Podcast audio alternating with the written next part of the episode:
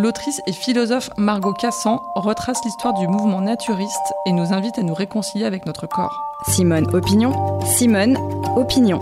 Simone Simone Opinion. Simone Opinion. La parole donnée à celles et ceux qui font bouger les lignes.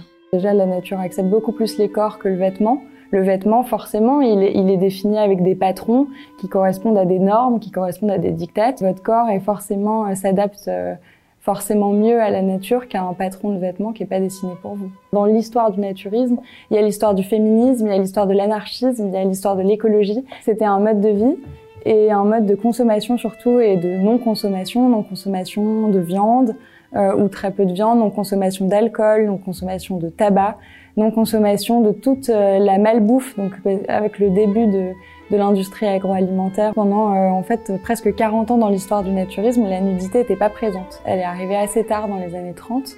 Euh, parce que la vertu principale de la nudité, c'est de, de créer comme une forme d'uniforme et de lisseur social.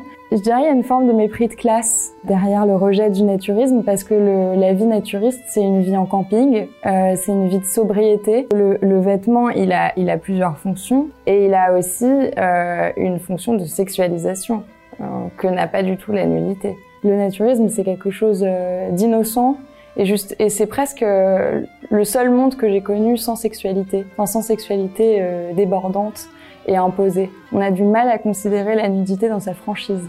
Euh, donc je pense que d'associer la nudité et la nudité des femmes en particulier à une intention sexuelle et au fait de se considérer comme un objet de désir et de projection, c'est le tabou de la sexualité. C'est émancipateur, ça c'est sûr, dans la mesure où la culture du regard est moins présente, dans la mesure où il n'y a pas de réseaux sociaux, il n'y a pas de téléphone, donc je pense que le rapport à son propre corps est quand même beaucoup plus fluide. D'un coup, la communauté en fait fait de vous un membre parmi d'autres, vous êtes dans un écran de nature qui est magnifique, donc vous vous décentrez le complexe il disparaît quand vous cessez de vous regarder. Il y a aussi une forme d'uniformité avec les autres corps. C'est le rapport beaucoup plus fluide qu'il peut y avoir avec les autres, avec les autres femmes déjà, parce que les femmes se regardent beaucoup dans l'espace public et dans le dans le naturisme, la culture du regard est beaucoup moins présente. On considère qu'un regard insistant est tout, est tout de suite très déplacé. Un homme nu, c'est un homme vulnérable et c'est presque une femme comme une autre euh, en tant qu'on partage cette vulnérabilité propre au corps. Le, les peaux froissées ou les corps qu'on considère comme euh, dégoûtants, je pense que c'est lié à, à, la méconnaissance totale qu'on a de ce qu'est un corps.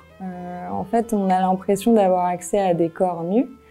Moi-même, euh, quand je vais au cinéma ou même dans la pornographie ou dans la publicité, enfin, on a accès à des corps nus ou demi-nus mais qui sont pas du tout caractéristiques de ce qu'est un corps. Je pense que le naturisme nous protège, mais c'est pas la nudité tellement qui nous protège, c'est plutôt la culture qu'il y a dans les villages naturistes. Comme le naturisme, c'est tout ça, c'est un mode de vie. Il y a aussi, moi j'ai toujours eu la conviction que s'il m'arrivait quelque chose, et d'ailleurs ça m'est déjà arrivé, je le raconte dans le livre, euh, un homme qui me croise et qui d'un coup m'aspire le sang, enfin, qui est quand même une scène d'agression assez nette. Et en fait, je j'avais pas du tout peur parce que j'avais la conviction que quelqu'un allait arriver. C'est le principe de communauté. Vous n'êtes pas seul sur une île déserte quelqu'un allait arriver et que cette personne, quelle qu'elle soit, allait forcément me défendre. Et il ne supporte pas qu'il y ait ce qu'on appelle des renards, euh, c'est-à-dire euh, les mateurs, les pervers, ceux qui viennent pour, de mauvaises raisons. Donc cette conviction d'être protégé, je pense que c'est ça qui change par rapport à l'espace public. C'était le podcast Simone. Retrouvez-le tous les mardis et jeudis et abonnez-vous sur votre plateforme d'écoute préférée pour ne manquer aucun des épisodes. À bientôt!